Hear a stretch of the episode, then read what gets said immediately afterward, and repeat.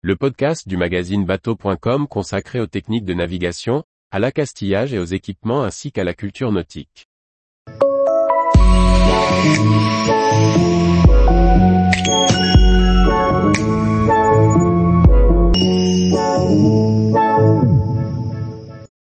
Trois moyens de produire de l'électricité et se signaler avec des feux de route. Par François-Xavier Ricardou. Équipement de la semaine. Des nouveautés 2023 dans le domaine de l'électricité à bord des bateaux.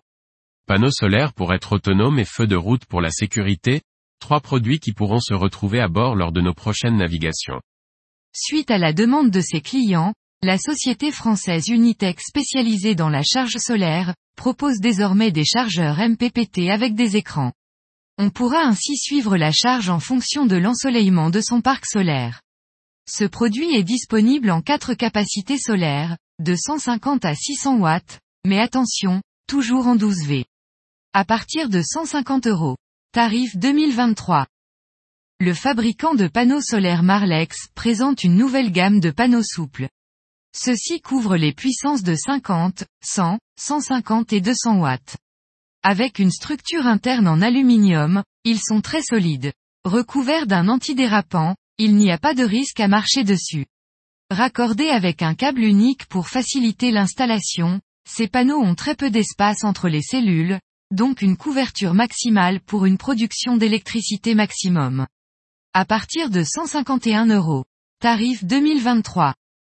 Constructeur danois de feux de route pour bateaux, Lopolite lance une gamme de feux avec une finition en blanc au lieu du gris argent ou du noir standard.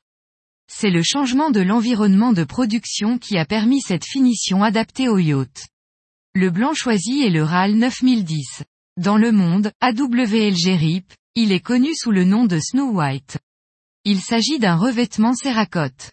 La combinaison de l'anodisation et du revêtement crée une surface très résistante, à la fois élégante et durable dans le temps. Tous les jours, retrouvez l'actualité nautique sur le site bateau.com. Et n'oubliez pas de laisser 5 étoiles sur votre logiciel de podcast.